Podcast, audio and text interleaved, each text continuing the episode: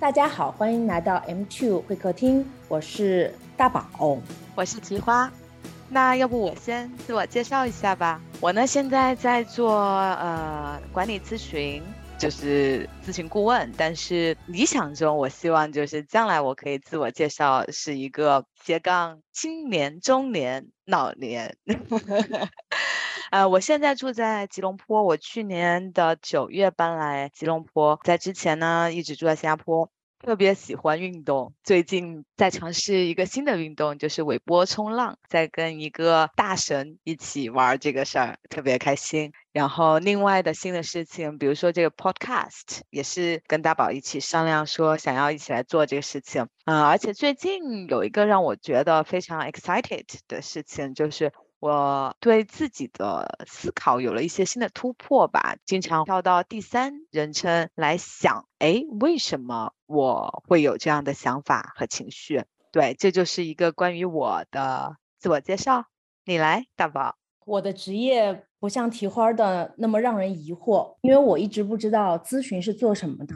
但是大家对我的职业应该没有任何疑惑，我是一个医生，是女生们非常喜欢的。整形外科医生是在一座来了就走不掉的城市，在成都。嗯，我个人的兴趣爱好呢也是运动，但是因为不像提花那么靠近海，我一般就是跑跑步。然后现在呢，因为一些伤病的原因，现在呢在练习普拉提。提花，你是什么时候最早接触到播客这个东西的呢？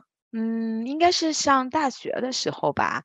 那个时候，我的高中同学给我推荐了《东吴相对论》。现在想起来是，哎，一个商业的一个播客，但是那个时候觉得还挺有意思的，就是他什么都聊，所以晚上在宿舍熄了灯也没事儿干，就会听播客。但是我很久很久都不听了，就是，嗯。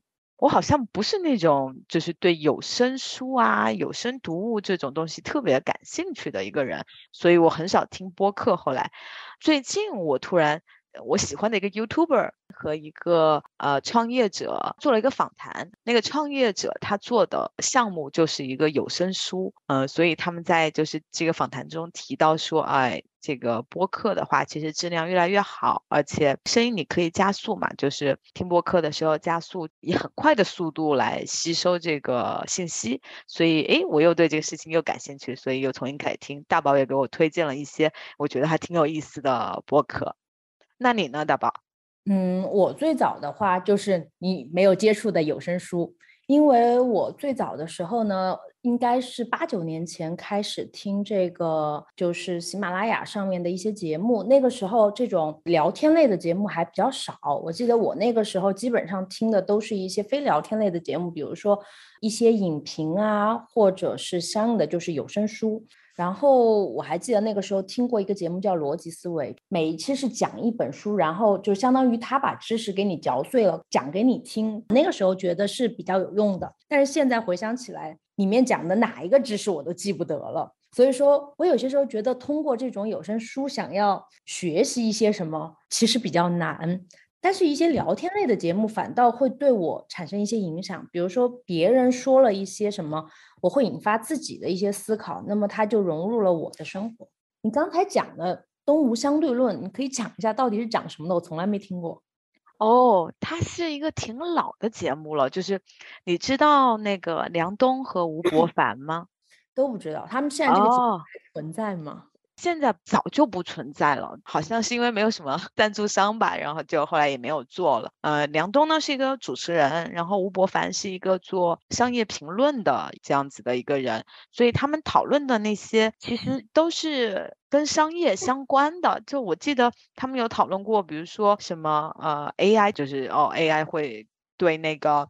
各种不同行业带来什么样的就是影响，然后比如说就是如果国内有什么这种大事件啊什么的，呃，他们就会就是讲这些事儿，但听起来好像特别无聊，但他说的就是你能够特别的和你自己的生活联系起来，因为太久了，其实我记不得具体有些什么了，但就很天南。黑北啊，黑北，那是不是因为你是学经济这方面的，你才对这个比较感兴趣啊？因为我就从来没有接触过这方面，然后对这个相关方面的播客都从来没关注过。其实我完全不是学经济的呀，我是学工程的呀。我听那个节目其实还听了挺久的，我从来没有觉得它好像哎是什么很商业，跟我没什么关系，因为它总是可以就是让他的那个话题和你生活结合起来吧。就是我觉得他跟那个电视版的《锵锵三人行》其实还挺像的，就是那种谈话类节目，对。你说到《锵锵三人行》，我想到我曾经也听过《锵锵三人行》，就是从视频，因为有好心人把它转成了音频，就消磨时间的时候听。后来节目停了，就再也没有人更新了，我也就没有听的节目了。嗯，那你还有什么喜欢的一些相关类型的一些播客你喜欢听的吗？因为确实我就很久没有听过播客了吧，但是那天重新打开我的喜马拉雅，我就发现。呃，上面比如说我买过那个蒋勋讲《红楼梦》，就讲书这种，他讲的特别好。我也买过那个，嗯，那个讲西方哲学的一个台湾教授，就是讲这种类型的。哎，好，这样一说，好像我买的这些全部都是台湾人，就是 讲的跟中华或者，呃，真的知识有关系的。也不是啊，比如说那个《红楼梦》，我真的就是锻炼的时候，有一段时间锻炼的时候，我就在那边听。他就讲故事嘛，他就是讲《红楼梦》里面的故事而已。就是感觉就是从一些听起来也不是比较难懂的，但是它的确不是生活化的一个东西，讲到一些相应的，我觉得还比较可以接受的东西。我也听过一些，但已经跟刚才一样随风而去了。我特别认同你说的这点，就是如果你想要学知识，我觉得还挺难的。这也可能是我后来就不怎么听的原因。嗯，那天我看那个 YouTube，就是我说让我重新对播客产生兴趣的那个，他们其实也讨论了这个问题，就是说，哎，你听这个东西到底学得到多少？然后这个主创就是这个有声书主创的这个人说了一个观点，我觉得有一点意思。他就说，啊，你的知识体系就像一棵树，但你听的这些东西就像你树上的叶子。叶子如果就找不到相应的那个枝头去挂，它当然就会随风飘走。但是如果你听的特别密集，那总有一两个可能就是就挂住了。如果他没有挂住，其实也无所谓。就像你说的，你可能。哎，有些时候只是想要消磨一下时光，我觉得也也还挺好的。而且你最近给我推荐的那些播客，就他讨论的那些问题，我就觉得哦，其实我并不是说好像我要学知识，而是说这些问题我也很感兴趣。然后我听别人讲说，哎，他们是怎么想的，对我也有启发。你有没有觉得你很久没有打开喜马拉雅，打开过，发现这上面的节目类型已经变天了？我当时觉得比较靠前的一些节目，其实就是你说的，他要讲一本书，或者是讲一个知识体系上面的有些东西，或者是就讲一个某一个学科方面的这些。但是现在其实很多的，我觉得都是聊一些，比如说跟生活有关的，或者有些时候，我最近还是特别喜欢听罪案类的节目，就是打发时间的时候，他会一期讲一个案子，我觉得还是比较有意思的。他就把这个案子深入浅出的给你剖析了。其实很多时候不是为了讲这个案子是怎么样的、怎么发生的，而是我觉得你可以从中知道人性还是很险恶的，当然也有善的部分。然后还有就是自己要注意一些事情。我觉得还挺有意思的。对，确实，你刚刚说喜马拉雅，你是怎么选择你听的那种类型的节目？因为你在说的时候，我就在回忆说，哎。我每一次其实都是别人给我推荐，我才会去听。比如说你给我推荐了，我会去听。然后《动物相对论》是高中同学推荐的，我去听。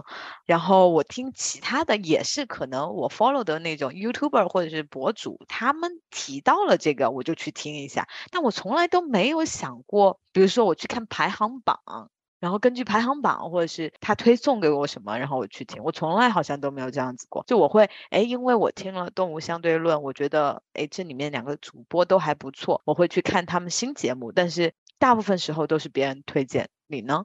我不知道，我最早是。听的哪一个节目？有可能是我最早听了一个讲电影的一个，就是聊天的一个节目，然后那个节目后来被禁掉了。但是我通过这个节目，我不知道是算法给我算出来的，又推荐了一些其他的节目。就是有一个节目叫《日坛公园》，然后后来的话。就是邀请了很多的主播来就串场，然后我就从这个又了解了新的主播，然后又进入了新的节目。节目里面他又会推荐一些新的人，我觉得我听一下，觉得跟自己的气场比较合得来的，我又去添加了，就这样一步一步从一个点，最后变成了一个网。啊，听起来你已经就就在听那个播客这个件事情上已经。就是做了很多年，然后也探索了很多，但是为什么你突然就是同意说让我们一起来对做播客这件事儿呢？我原来没有想过做播客，我觉得我一般都是听，然后现在晋级为听到某一个地方觉得不错的时候，我会因为我一般是用手机听，我会把它点亮屏幕，截个图，知道是哪一个时间点。讲的是什么？然后我有些时候会回去听，或者是我他引发我思考的时候，我只要不是在开车或者有事情，我都会打开备忘录把它记下来自己的思考。然后我就会发现这种思考越来越多的时候，想要跟一个人聊天，想要就是有跟自己也不叫志同道合，就是有同样想法的人，大家的嗯想法是很一致的，能够碰撞一下。说实话，现在身边很少有这样的人。嗯，不知道你身边有没有这样可以就是。相对的聊天聊得比较深入一点的人，确实很少吧。因为这种东西，我觉得，嗯，怎么说呢？就是你要觉得足够安全，你才会去聊很多话题。但是很多时候，比如说你日常接触的同事啊，这种，你不会说好像把自己的每一个方面都 expose 出来，因为因为你不会觉得说特别的安全。嗯，比如说朋友。对于我来说的话，比如说我们俩，其实我们联系也没有那么的紧密。就是有些时候可能我特别想找你聊，但是你你很忙，然后可能你找我的时候我也很忙，所以就是你要找一个时间点。你知道这种东西，你想聊的时候，其实也不是也不是每时每刻，不像说那种呃过了那个你想聊的那个点了，你就把事情都忘了。对对对，刚才说的一个点就是你跟同事聊。我有些时候觉得，我不管是跟同事聊、跟我父母聊，甚至是跟我男朋友聊，我都会觉得有点奇怪。特别是你跟同事聊，你聊一些比较深入的话题，他就会觉得你是不是脑袋有点问题？突然过 深入的话题，感觉大家现在的聊天都变得也不叫肤浅，就是感觉聊不到什么需要思考的。很多时候我就在旁边，嗯嗯啊啊，你让我回想今天聊过什么呢？我记不得了。对啊，因为我觉得其实生活本来也就很复杂了嘛，就是就是有些时候，比如说对你来说，可能你每天做了那么多手术，然后你都已经累死了，然后突然有一个同事跑来跟你说，啊，人生的意义是什么？你你可能觉得。我我都要累死了，你可不可以？对对对对对对，我其实我自己也有这种感觉，就是这种东西，就真的是你要找到那个对的时间，然后大家都在那个对的 channel 上面。就是我当时读 MBA 的时候呢，我确实就觉得，因为那个时候可能大家都是很有时间嘛，都学生，然后让我觉得有意思的这种谈话就比较多。但是你一旦开始工作，你的时间就压缩了，所以。有那个心境的时候，确实就要少一些。确实，而且你跟同事谈的多数情况是跟你的工作相关的内容，嗯，你一般也不会跟他们谈的特别深入。就像我刚才讲的，然后你跟父母去谈这些话题，也略显奇怪。你跟你爸爸妈妈突然说我要讨论一下人生的意义，我要讨论一下我最近工作的。方方面面，或者是我工作生活中的一些感悟，他会问你：你最近发生什么事情了吗？对，就回到你刚才说那个，就是我的职业非常让人费解，搞不懂。我我也很尝试说，就是经常告诉我父母说：哦，我在做什么事情。但我觉得，可能就是对于父母来说，他们已经到了一个就是。他会感觉到自己没有办法给你太多的 advice，所以他其实并没有那么的，就是像可能你小的时候，他特别想知道很多事情。就我现在觉得，我父母好像也不是很感兴趣。我跟他们讲说我工作的事情，有些时候我也不想讲那种，就是跟同事或者是跟什么。HR 有这个对话，然后让我想的有点多。但是如果你一旦跟父母说了，父母就会更忧虑，就会说啊，你是不是又怎么怎么怎么样了？所以，所以我我也很同意你说的，就跟父母说，哎，也不太那什么。然后跟同事确实也也挺难的。嗯，还有刚才我觉得在这个聊天的过程中，我觉得我我已经很久没有既听别人说什么，就用心的听别人说什么。有很多时候别人讲的，你就听听就过了，然后你也不是很想输出什么给他。嗯，我都已经很久没有就是又仔细听别人说什么，然后去认真的去回应别人讲什么这种感受了。我觉得为什么我们要做这件事情的其中一个原因，我就是想听听别人怎么说，然后再听听自己能够说出些什么来。对对，这也是我的想法。我确实就是，这也是我很大的一个 motivation 吧，来做这个事儿。还有一个，我想做这个事情，是因为我一直都是一个内容的消费者，就是无论是去看那个公众号啊，或者是看 YouTube 啊，就是总是去看别人的内容。但我发现看别人的内容就是。不停的花时间，但其实你的那个满足感，我觉得是比较少的。而且我我 follow 很多那种就是教怎么样提高你的效率啊，或者是学新东西。其实说到后来，最好的方法就是去做那个事情，或者说你要想有那种成就感。那你就去创造这个东西，在我们的基因里面，就是大家其实都还是有这样子的一个本能吧。所以我也想从一个就是完全的消费者变成一个创造者，就像你刚刚说的那一点，就是哎。仔细听别人怎么想，然后看自己能够有什么样子的观点，嗯，而且就我觉得这些问题其实并不是说好像只有你和我才有这些问题，其实有很多人都有，就觉得说，哎，跟谁聊这个问题？因为第一要找人就很难，而且要找到那种你觉得聊了以后，哦，自己还有一定的感悟就更难。所以，我我也希望我们做这个事情就可以说帮助到这种有。相似的问题的人，然后形成一个大家可以相互帮助的一个社区。之前的工作你也给我提过，你非常的忙，感觉就除了吃饭睡觉的时间都在做工作。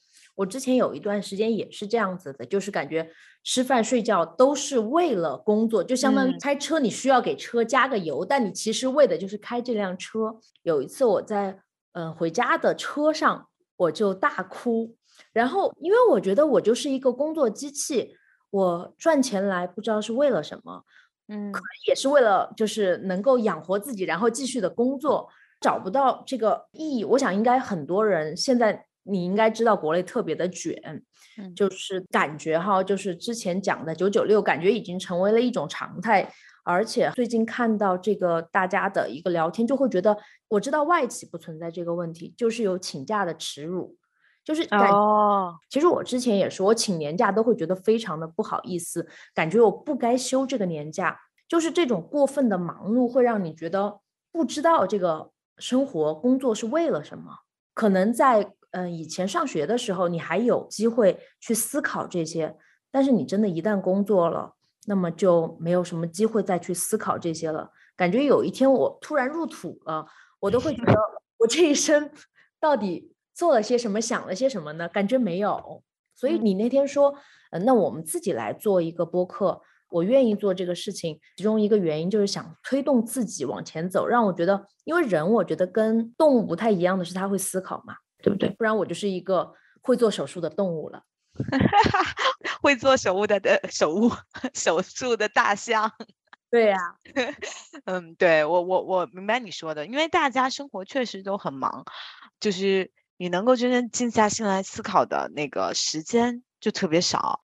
我有一次我就意识到这个问题的时候，我真的是我觉得很恐怖。就是我当时在看一本书，这本书叫做《Four Hours Working Week》，就是四小时工作周还是怎么样？它里面讲很多说你要怎么样提高自己的效率啊，dedicate 你的就外包你的工作给别人啊，然后这样子的话你就有更多自己的时间。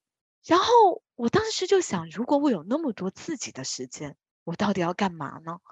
我就发现我其实并没有一个说我在努力工作，或者说我努力赚钱是为了，哇！我当时真的就是，我想完了，我其实根本就不知道自己是为了什么而活着。我其实一直都有这种思考，说人生的意义是什么。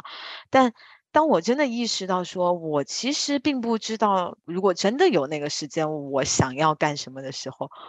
还是很很吓人。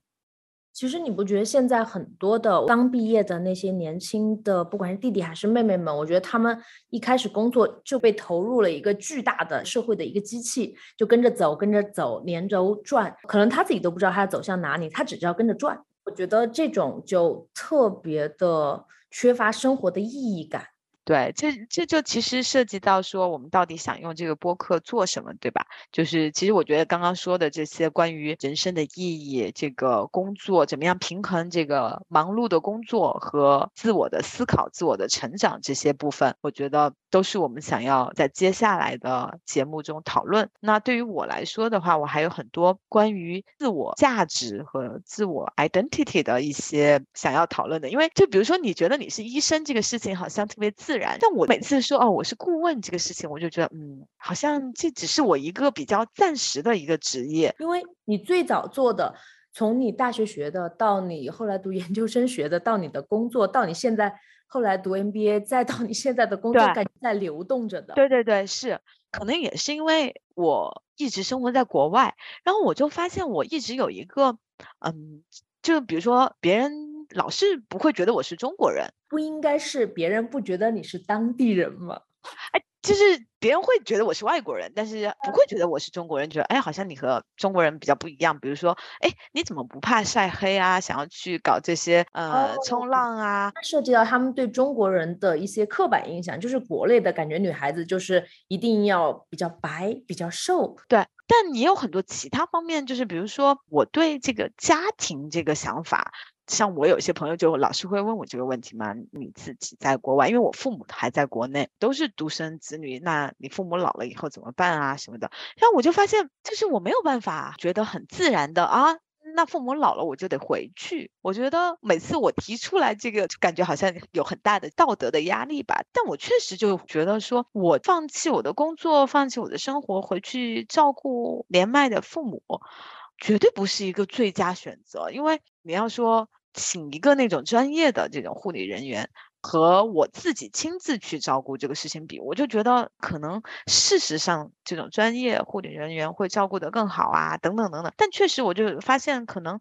我自己也不是很清晰，说我的核心价值是哪些？就有些人可能就是哦，家庭是我最重要的。到现在为止，我还在探索，就可能我会觉得自我成长是一部分，然后其他的还哪些啊？等等，嗯，就包括什么中长期要生活在什么地方？因为我不想回国，然后我也不是很想说要留在吉隆坡，那自己就是去。什么地方？因为这个话题虽然说好像是比较我个人的问题，但其实我发现这个对很多国内的朋友，就是因为我去年不是在念 MBA 吗？就是大家讨论这个也讨论的很多，因为很多在国内的朋友也在思考说，他们是不是要就是 run？对，就是 懂吗？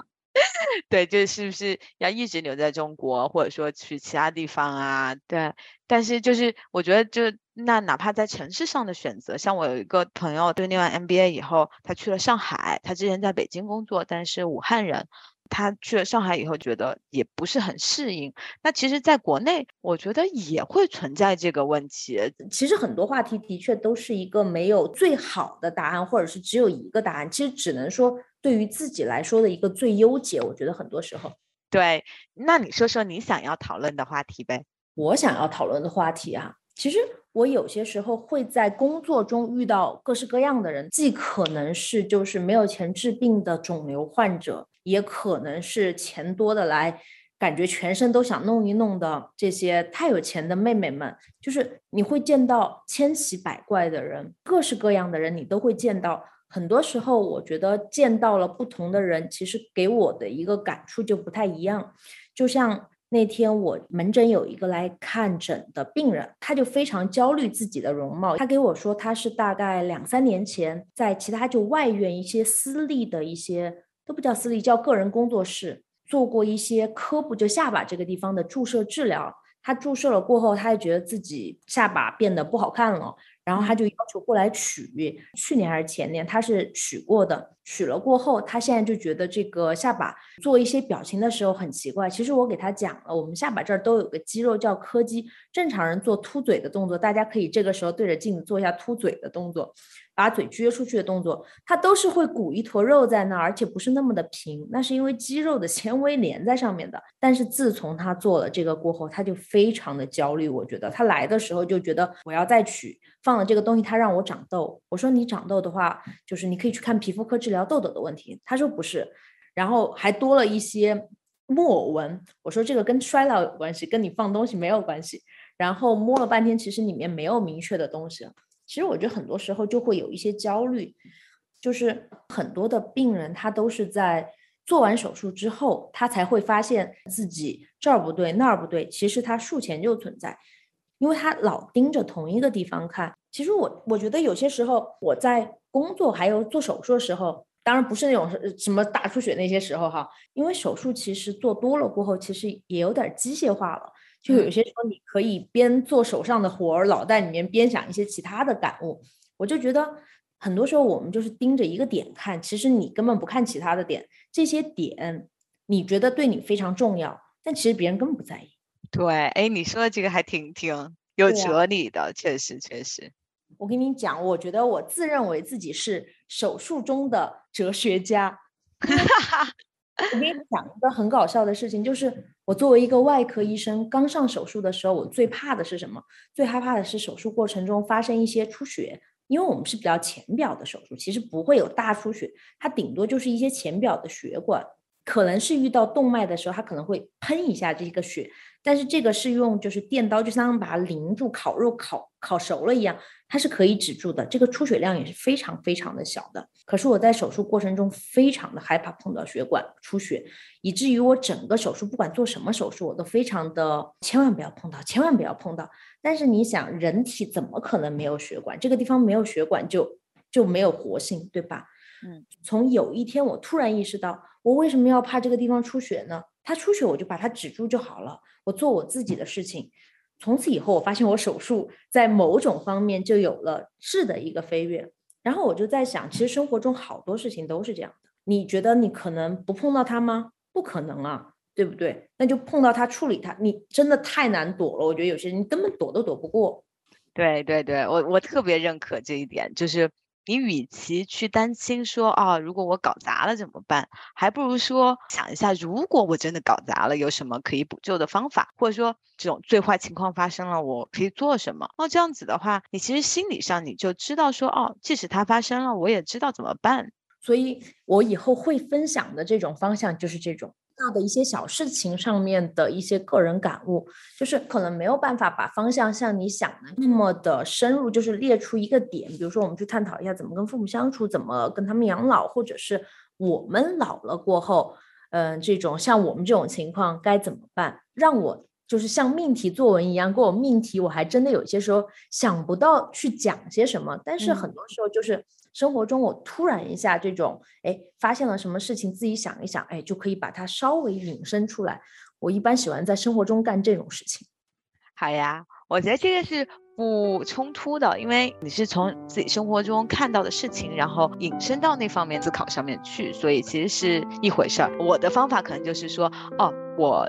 先把这个东西就是列出来，然后对，然后然后我其实后面也是有发生了什么什么什么事情，让我在想这个东西，所以我觉得不冲突。